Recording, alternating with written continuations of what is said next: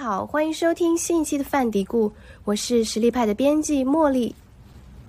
大家好，我是营养师咖啡。大家好，我是营养师鱼鱼。这一期我们想聊一个保健品的话题。其实这一直是一个比较冷门的话题，一般健康的人群其实不太会主动去买保健品。但是最近新冠放开以后，大家囤保健品真的囤得飞起，身边的亲戚朋友都开始托我们买维生素 C、维生素 D，然后小栗子店铺的那个大蒜素呀、VC 的销量也是猛增。然后，所以我们今天就想来聊一下这些被抢断货的保健品，它们到底是有哪些有效成分，然后是值得吃的吗？我们一起来聊一下这个话题。第一趴想先来盘点一下这些热门的保健品，比如说说维生素 C 吧。最近吃维 C 的人真的很多，然后我在小红书上还看到有一些妈妈分享说，她孩子感染了这个新冠之后，她马上给她孩子喝那个好像六百毫克的维 C，然后孩子马上这个反应就非常好。你你觉得这是真的吗？什么样的反应非常好呀？他就说半个小时之后，他孩子就感觉整个人好像身心舒畅了。然后这个我觉得夸张了吧？这个安慰剂的效果，对，我觉得这个 安慰剂夸张了有点。嗯，那实际上它有一定的作用吧？对，维 C 它其实是可以调节我们的免疫反应的。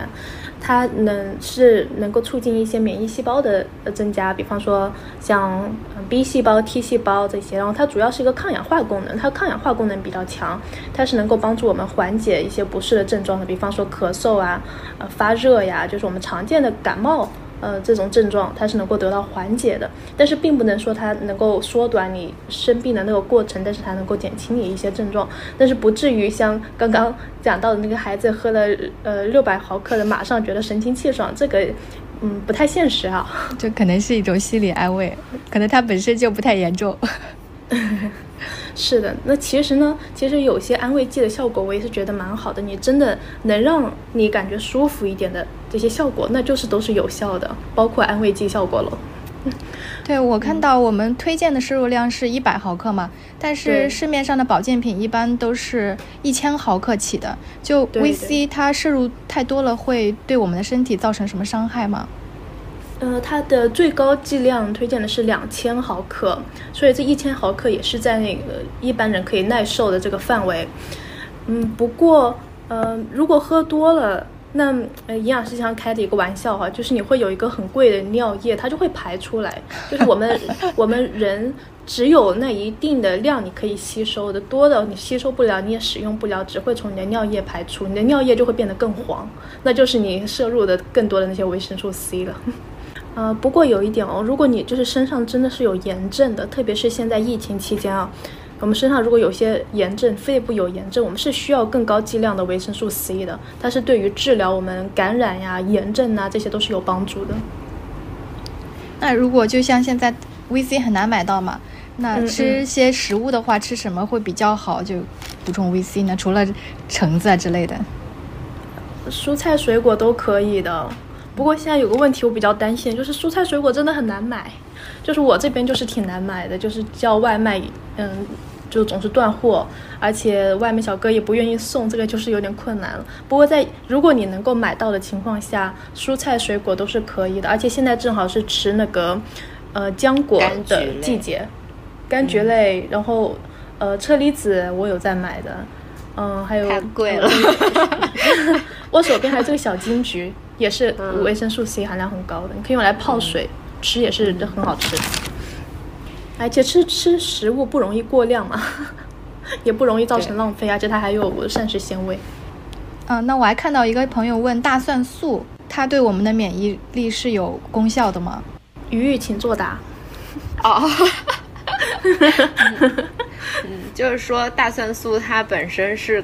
就有这种杀菌灭菌的作用的嘛？那么就还是现在对于大蒜素的一个嗯研究是蛮多，然后它的一个具体的就是有效性，它还是需要更多的这种研究去证实它的。但是呢，嗯，就我们都平时都说吃蒜就是可以杀菌灭菌，所以说我觉得日常如果嗯，能买得到的话，你吃也没有什么太大的关系。就是就像之前咖啡说的，就是如果它是起到的这种安慰剂的作用，它也是一个好的作用嘛。你吃了就是心里面会觉得舒服一点的话，大蒜是可以买得到的，放心。大蒜对很容易对大蒜真的是很容易买得到，而且就是呃，我我是觉得就是大蒜它本身比较就是。嗯，更容易说我们日常吃到吧，不光是说它容易买到，我们平时就中国人炒菜啥的，它也都是会习惯性的就是要去放那个葱姜蒜去呛味儿的嘛。那还有就是你拌凉菜啊，然后嗯，你都是要去放那个蒜来调味儿，尤其是像现在就是很多人他可能嗯因为这个感染啊，然后他。会有这种或者发烧什么的，他胃口也不太好。其实如果说吃这种就是凉菜，它有可能会更开胃一点，也会帮助他就是去更容易的去就有胃口吃东西。那我觉得说这样子的话，他去就是适当的去吃一点这种大蒜也是挺好的。嗯，啊，我挺支持鱼说的这个用凉菜的方式，就是不要去呃。嗯，经常就做热的，因为它凉的话，它的大大蒜素的含量会更高一点。因为大蒜素它不是本身你直接就有的，它是有一个转化的过程，它是由那个蒜。蒜氨酸转化过来的，就是你嗯切大蒜呃嚼大蒜，它这个过程中会转换成那个大蒜素，然后大蒜素的保存的条件是非常苛刻的。如果我们有一定的温度，就是给它嗯加热了、蒸了、煮了、烤了，它都是会让这个酶失活的，所以大蒜素也留不下。哦，那 生吃还蛮好。生吃会，爱生吃那个味儿。生吃会比较味儿，但就是说，你你在那你也可以，就是比如说在出锅前的时候，你就先切好备一点，然后因为你要先把它切开，让它跟空气接触嘛，然后你就先切好放一会儿之后，出锅前再撒一点儿，这样子的话也会就是减少它的这个失活。嗯，我记得我在吃一些面馆中，面馆中有配一些生的大生的那个。呃，花生生花生是能够去除那个蒜味的，我觉得还蛮有效的。大蒜素，但是可能市面上很多人直接就是买的补剂。对，坦白来说，就是那个呃，我我有个问题啊，就是会买大蒜素的人多吗？就是这是我还蛮好奇的，因为其实之前。呃，我们身边就是会来咨询这个东西的人非常少，但近期我也看到，就像我朋友圈里面有一些，比如说卖保健品啊什么的这些，呃，这些人他们就开始疯狂的去推大蒜素了，就就比较好奇，就是大家都是嗯，就是日常会关注到这个吗？还是说因为疫情的关系，所以才突然又关注关注到了这个东西呢？嗯，大蒜素它。听到这个名字，他一下把我拉回了比较早期的时候了。我上初中的时候，我的同桌他吃大蒜素，每次来那个教室，他跟我一起上课发言讲话，我都是闻到很大一股味道的。我当时也也没有进入到这个行业，就觉得很奇怪，他怎么就是吃饭的口味挺重的。后面我同桌他就跟我说，他是家长家长给他吃那个大蒜素，我当时还不知道这吃这个吃这个是干嘛的。后面好像是慢慢了解到吃免疫力，但我就呃进入了这个行业之后，我没有怎么接触到有客户他主动吃大蒜素的。对，那你同学那那时候吃大蒜素有生病少一点吗？不知道呢，这个就 观察过他，没当时没有观察到它，就是这个味道还挺重的，在我印象中，嗯，但是嗯不知道现在的那个。呃，技术有没有把这个大蒜素的补剂做得好一点，那个味道小一点？好像不过讲到补剂，就是 真的吗？我我没有再去买过或者接触到过。不过像大蒜素这样子的那个补剂产品，它的就是标准，它的标准好像是没有没有定制的，所以我们不确定你买的这个大蒜素的补剂它有没有毒素，它还有没有一定的大蒜素的含量在里面。因为这个这个标准没有制定，所以怎么样的产品可能都能被称为大蒜素，你也不知道自己吃的是什么。对，包括它一个剂量，也现在好像也还是没有一个标准在的，就是属于一个比较充满就是充满未知的领域，然后它也没有特别说是你要吃多少是有效剂量，然后嗯，它就是就是有没有什么比如说安全性什么的。但是我倒是有看到一些说关于哪些人群不太适合吃大蒜素的，因为就现在很多研究都是在说它对于比如说心血管就是血管比较好嘛，然后。呃，对于什么高血压、高血脂这些是，呃，就是研究研究某些研究说是可能是有效的，还是可能有效。但就算是这样子，那对于就是我看呃一些就是呃就是一些医学的这种或者说健康类的网站上面，他们是讲说，如果你本身是在吃一些抗凝血药物的话，它也是。就是建议要去，就是咨询一下，再去考虑吃这个补剂。就它也不是说对所有人都特别适合的，嗯，所以当然我是觉得，如果说，呃，就是你能买到新鲜的大蒜来吃的话，就还是从食物里面去摄取，它会更安全一点，这样子。其实我有朋友，就他的父母是在吃大蒜素的，然后他们除了大蒜素之外，还吃鱼油。中老年人是对鱼油非常那个感兴趣的。就鱼油在这一块有没有什么作用呢？就比如说对免疫力或者是抗氧化呀这些，是需要补的吗？就鱼油的它主要一个成分就是欧米伽三，欧米伽三在我们抵抗力中的一个作用就是抗炎。嗯，当我们身体中有一定的炎症之后，吃鱼油也许能够就是降低我们身体中这个炎这个炎症反应，这是有很多的呃研究在支撑的这个结论的。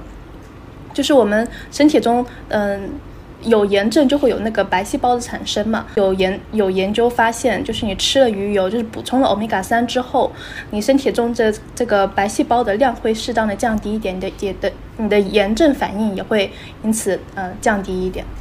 就像是你嗯口腔不太舒服啊，你身体动有有炎症呢，特别是在疫情中，你的肺部有炎症，它也会帮助你就是缓解一下你的呃这个阳性的症状。他说其实还是有一点用处的，如果平时吃鱼吃的不多，或者是不怎么能吃得到海鱼的话，其实可以买鱼油的。对对。它尤其是有，我记得有个研究我看的比较印象深刻的，它尤其是在就是呼吸道炎症这一块的一个研究，还是比较有帮助的。其实就我个人而言，我不经常吃鱼的，特别是吃那种高脂鱼肉、多脂鱼肉，我不经常吃的，除非是去吃日料。嗯，那我是家里就是常备那个鱼油的，我就吃那我的剂量是每次两颗，就是饭后就会吃。那大概两颗大概是多少毫克呢？嗯，一千毫克吗？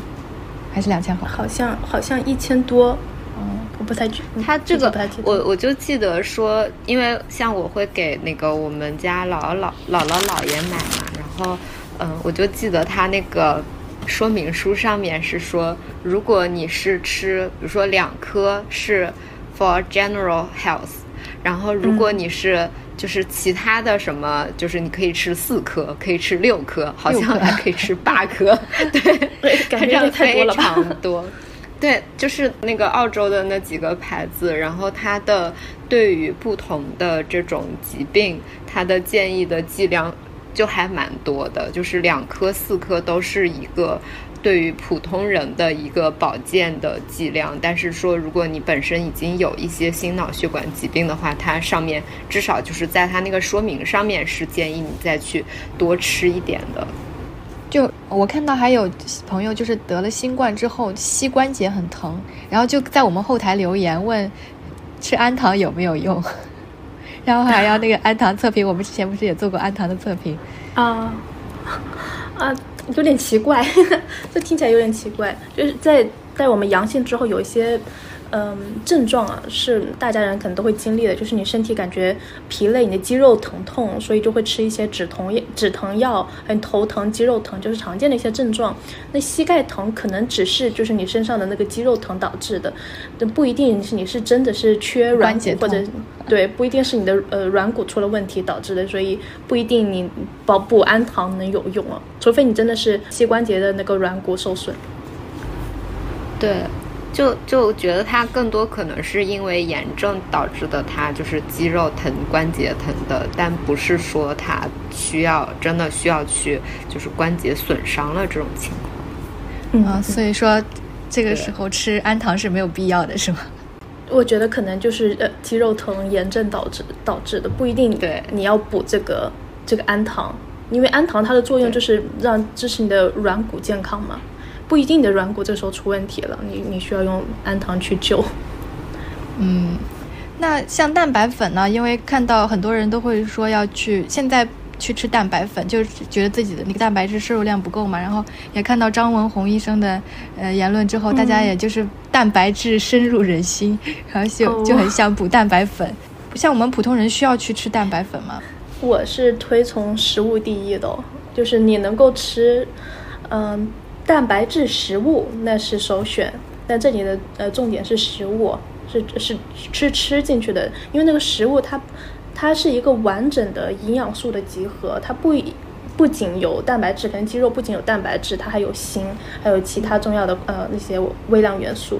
但是蛋白粉，嗯，它可能只含有那个蛋白质，还有一些能量，那其他你身体同样需要的这些营养素就被忽略了。当我们身体中营养素不均衡或者营养素呃不充足的时候，你身体就是会出问题的。呃，所以如果你能够吃得下东西的话，那你先吃蛋白质食物，比方说一个水煮蛋、蒸蛋，这些是比较好消化也比较好接受的。那像如果不爱吃肉的人，他们去吃蛋白粉可以吗？嗯，那我就想多问一下，能不能接受豆腐？因为蛋白质食物还是有挺多的，豆类它也是蛋白质食物嘛。嗯。就是如果是自己自行的在那里吃蛋白粉的话，是不是很有可能会发生一些危险，饮食上的风险？嗯，对，所有的东西都，嗯，就是超量的都是不好的嘛，所有东西都过量的都是不好的。嗯，像那很多健身的人群就经常吃那个蛋白粉，还有那个高强度运动员，他经常吃蛋白粉。那其实实实际的那些科研表明，就算是对这些。高蛋白质需求的人多补也不一定对他有帮助，所以而而且每次多补了充了蛋白粉，我们还要靠身体去消化，这会给你的肝脏加了一个很大的负担的。就是当你的呃肝工作的太辛苦了，他可能知道有一天要罢工，所以大家还是对自己的身体好一点。吃蛋白质食物是最好的。但像老年人，他们就是牙口不好这样子的话，吃蛋白粉会不会好一些？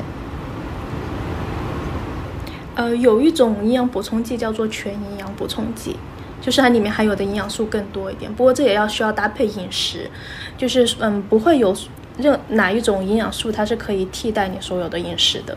像其实，嗯，我老公他也阳了嘛，在家里胃口挺不好的，他一餐都吃不了很多，现在他只能就是小食多餐。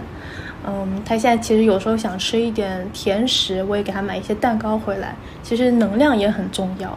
就是虽然对营养素很重要，我们想要就推荐吃健康的食物，引号健康的食物，但是这个时候它能够补充到能量比任何都重要。就是还我还小食多餐，这一顿吃不下了，那下一次再尝试，就不会按照那个那个时间表再吃饭了，想吃的时候就吃。嗯，那还有一些人，我看到他就是。就是阳了之后感觉非常困，然后他就想吃辅酶还有 B 族维生素，就听说这两种是 就补神经的，是这真的可以吗？辅酶 Q 十它是一个提供能量的一个一个元素哈，它是在我们的那个身体线粒体中存在的，线粒体它就是给我们供能，给我们供 ATP 的，所以有很多像健身人群啊，嗯呃想要能量充沛一点的，他都会补充那个辅酶 Q 十。嗯，这个不是我我在我印象中，它不容易补多的，它不容易过量，所以，嗯，就是你真的补充它，危害也没有那么大。想吃就吃是吧？心理安慰。对啊，就是看有没有必要吧。就是这个也也可能是一个那个心理安慰剂的一个作用。嗯，它让你的身体产生更多的 ATP，但是你有没有这个精力去消耗它？就是能能能，你有没有嗯这个精力去多动？也不一定，那可能会让导致你很亢奋，让你睡不着，这也是会些这些会一些潜在的一个风险的。因为我们知道了解到一个营养素，你要不要补充它，就是看它主要在你身体中的一个作用。嗯，当我们身体中如果真的缺乏了像维生素 B、辅酶 Q 十，你会浑身乏力，但是你这个浑身乏力是因为你缺这个营养素导致的，并不是因为你现在就是嗯阳性啊，或新冠得得了那个病毒之后导致的。嗯，所以我们还是要看一下自己的病因。嗯，就不要根据症状来乱吃，是吧？对对对。那姜黄素呢？我看到就是其实有蛮多的文章都会提到姜黄素，就是对这个新冠是有一个抗病毒什么。抗病毒的潜力在，然后防御就像那金钟罩的感觉一样。哎呀，我的妈呀！姜黄素，姜黄素它的一个主要的一个作用也是抗氧化剂了。它作为一个抗氧化剂的，它这个功能能用所有的抗完氧化剂的这些食物，它是能够帮助你身体抵抗这些游离基对身体的伤害，它是能够提高你一些免疫力的。但是如果你真的现在已经患病的话，你嗯，在吃姜黄素不一定有帮助，但是如果在我们想要预防的过程中，你是可以补充姜黄素，你可以多吃一点咖喱呀，就饮食中多吃点咖喱啊，也就补充到了。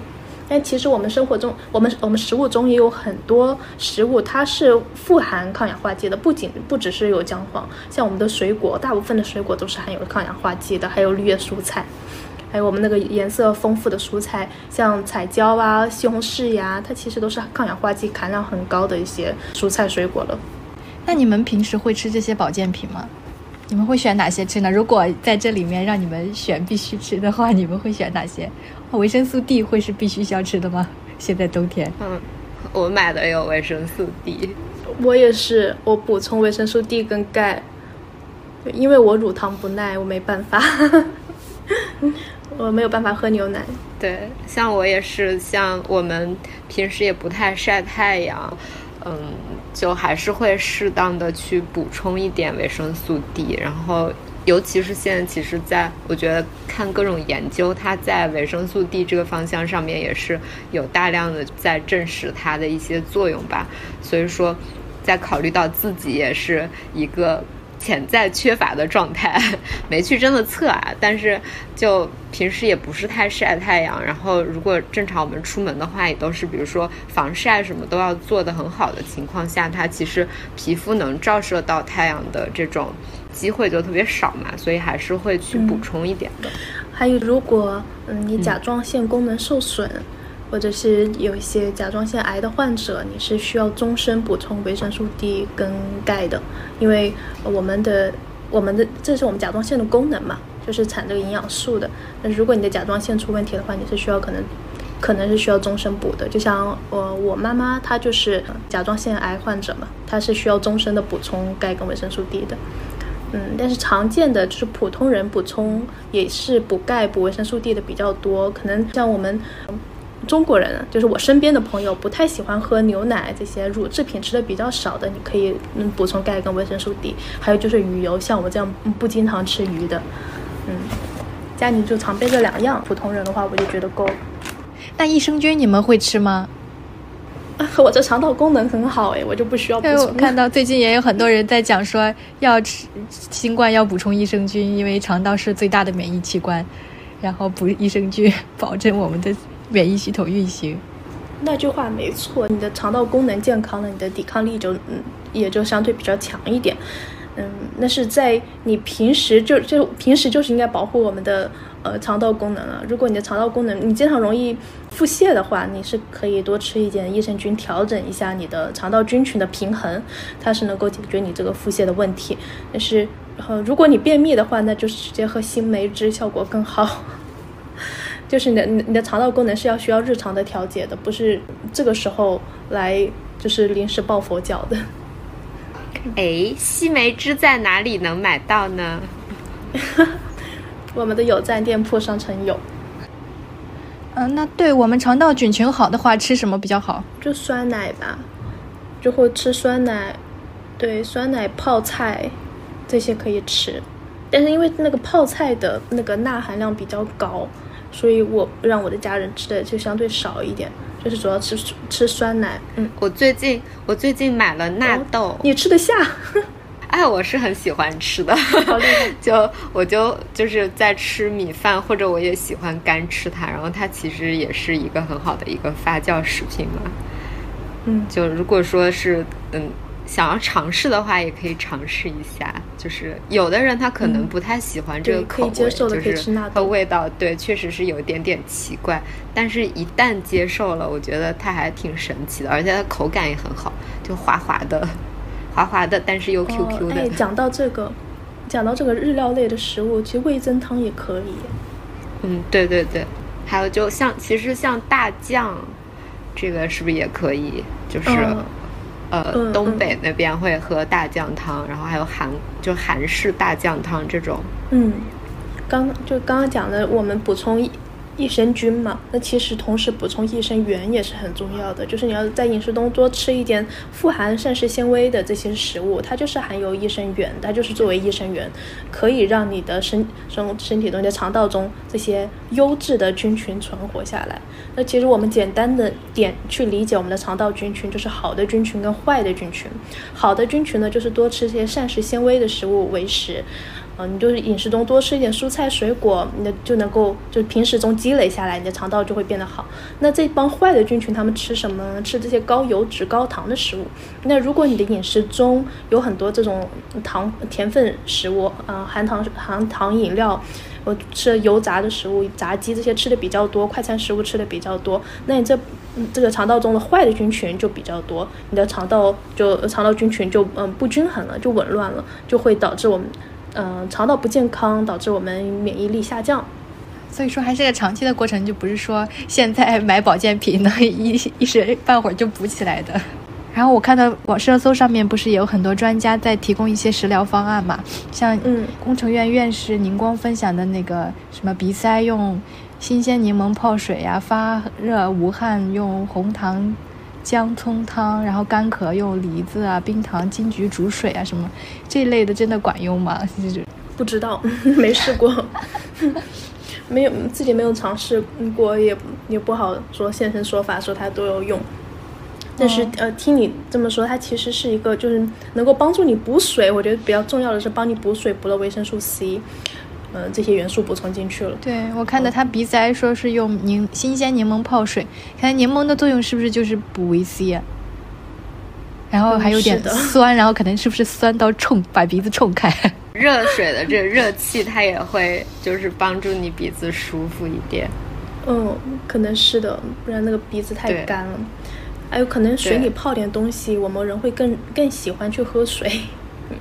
对，有可能，因为就包括像他们可能在这个阶段，一个鼻塞，然后也会影响到他的味觉，就就本身就觉得嘴巴里面又寡又淡，可能就不太舒服的情况下，有一点味道也会让这个水就更好被喝下去。嗯，对，这么这么一说，想到一个，我前两天问我的小姐妹嘛，就问我朋友。他说他把网上的这些偏方，就这些方法都试了一遍，包括各种罐头，他也都吃了。对，哪个好吃？他就是，他说呢，嗯，没有起到什么，就是比如说缓解的效果，但是 就是酸酸甜甜的很好吃，让他心情变得很好。这也很重要啊，对，是吧？就就是他心情好也是免疫力提升的一种方式他觉得这个也是一个起的效果吧。哦，所以说，就偏方可能没有用，但是也可能无害，就是提供另外一种途径。就是我我我感觉我吃到了一个有用的东西，然后心情好了之后，有可能对。但是真的有一些营营养的食物，我们是可以加在。加在那个日常生活中的，嗯，我比较推荐一个，就早餐可以喝那个，嗯，燕麦牛奶苹果粥，它食材都在这个名字里面，燕麦就原味的燕麦，用牛奶煮。煮过的燕麦煮过的这个牛奶，我好像比较耐受，不知道可能是我的心理的那个作用啊。就是其实你用那个水煮了燕麦，然后加一点牛奶进去，嗯，再放苹果，苹果也是可以丢进去，稍微的煮一煮，烫一烫，煮出来之后，你可以再放一些蓝莓，这样子拌着吃，我觉得还是挺好吃的。然后里面还会再打一个蛋花，其实蛋白质也有了，嗯，维生素 C 也有了，然后膳食纤维也还有也有了。然后我因为我个人觉还是觉得蛮好吃的。所以大家可以去试一下，燕麦牛奶苹果粥，可以加个蛋花。鱼鱼有什么食谱吗？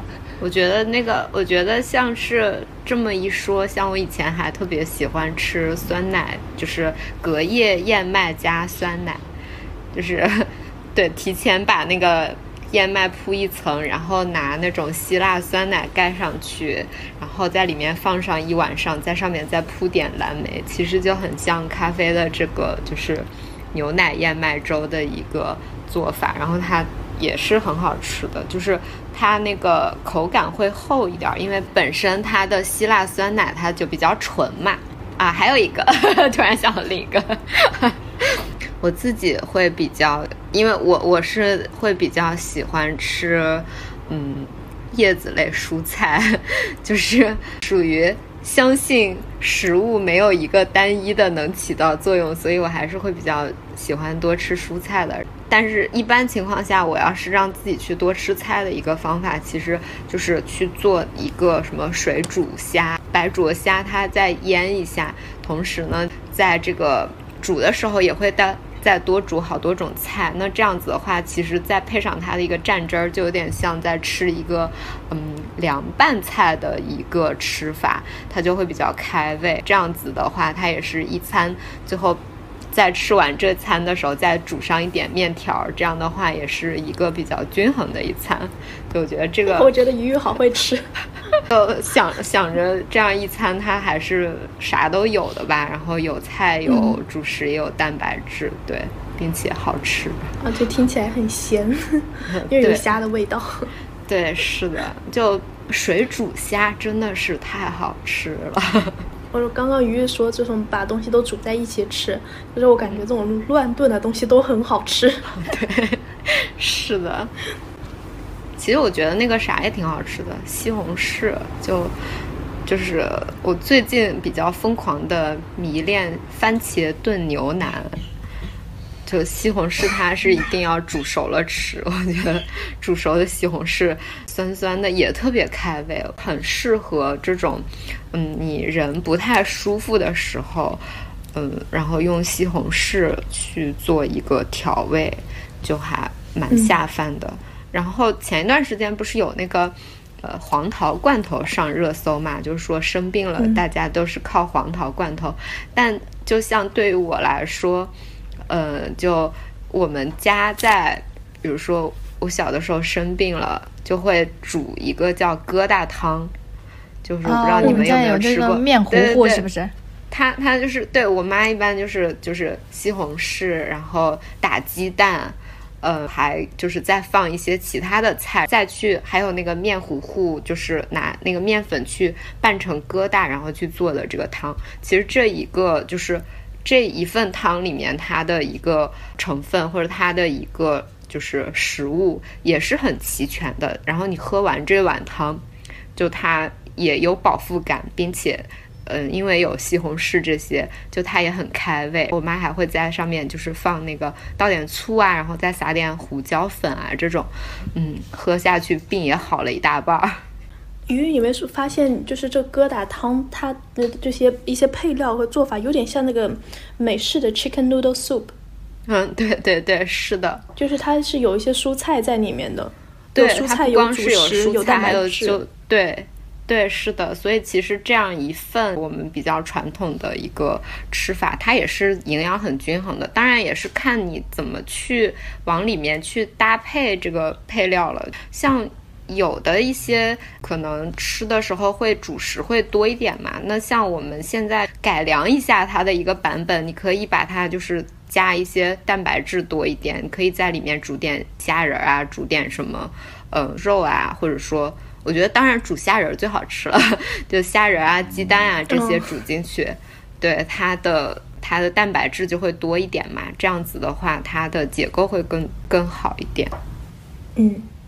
以我这几天我照顾我阳性了的老公的经历，嗯，我发现他就是吃不了干的东西。我不知道其他的就是阳性患友们有没有这样子的问题，他吃不了太干的东西。我们家这几天所有的主食都是湿的，就是那种汤面，呃，和粥白粥，嗯，就是往往湿的做。可能他吞咽汤吞咽好，就是好吞一点。如果是就是比较湿的东西。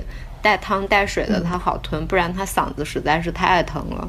他今天还下床了，他前三天都没有下床的，只能他煮的这种东西都能放在一个碗里面，端到房间去吃的。对他，他已经到不了餐桌上了，就是最好吃东西都拌在一起，这样用勺子能够喂着吃的。就是因为最近蛮多人他不是都有这种呕吐啊，或者说腹泻或者难吞咽的一个症状嘛？那其实，嗯，这个时候。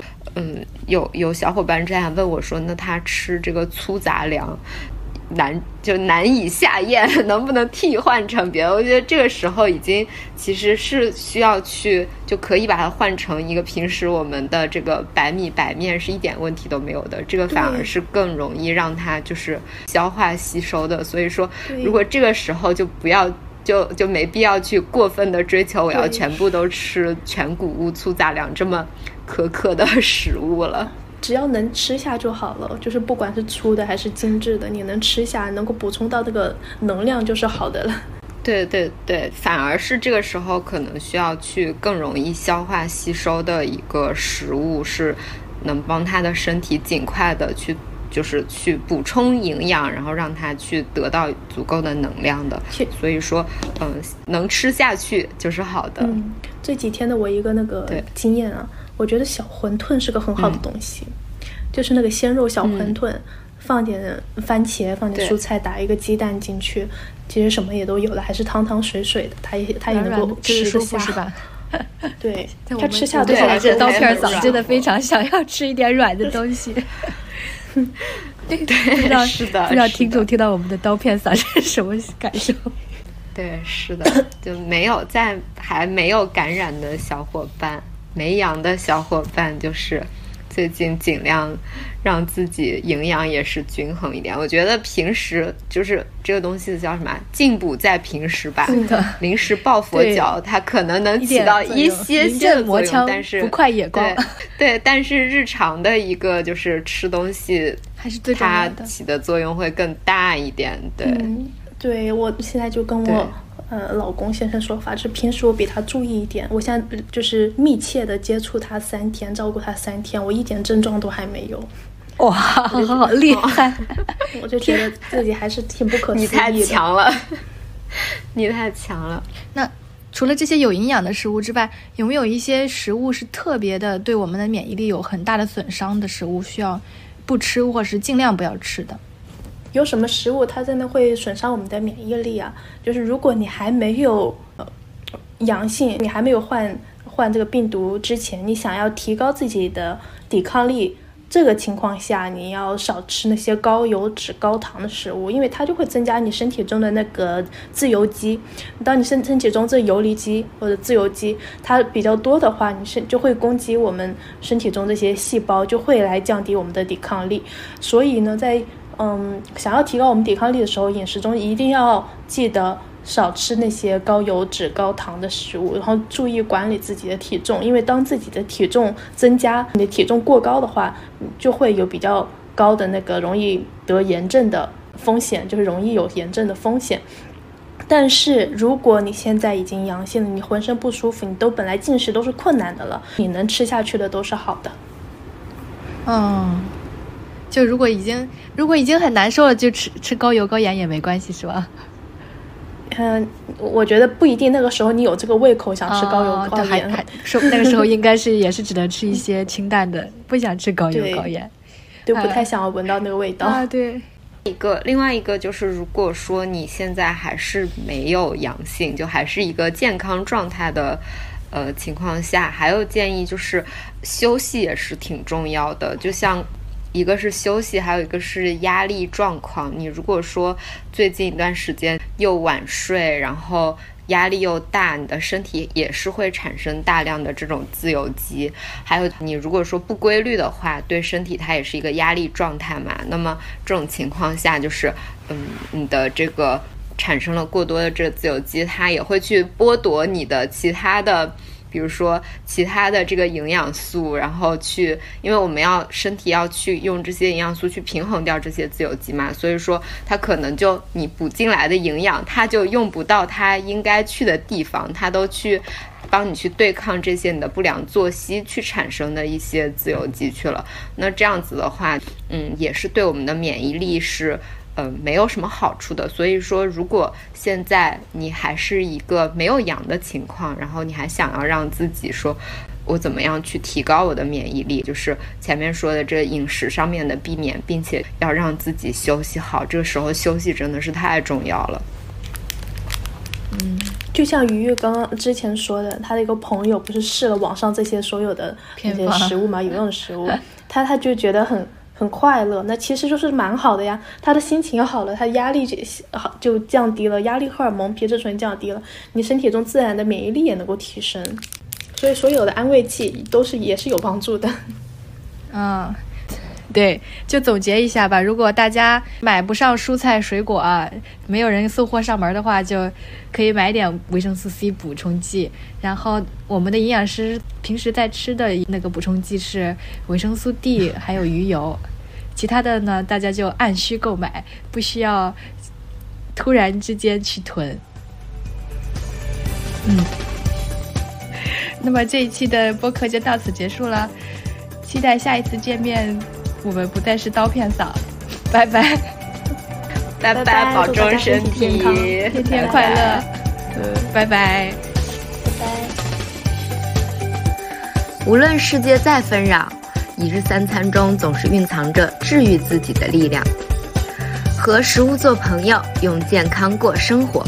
欢迎关注我们的营养科普公众号“实力派 Chestnut Mates”，小红书营养师小栗子。母婴营养公众号“雅米孕育 New Care”，小红书养娃小天才辣老师，助力专业医学营养师职业发展公众号“营养工会 Nutrition”。好的，那我们下期再见啦。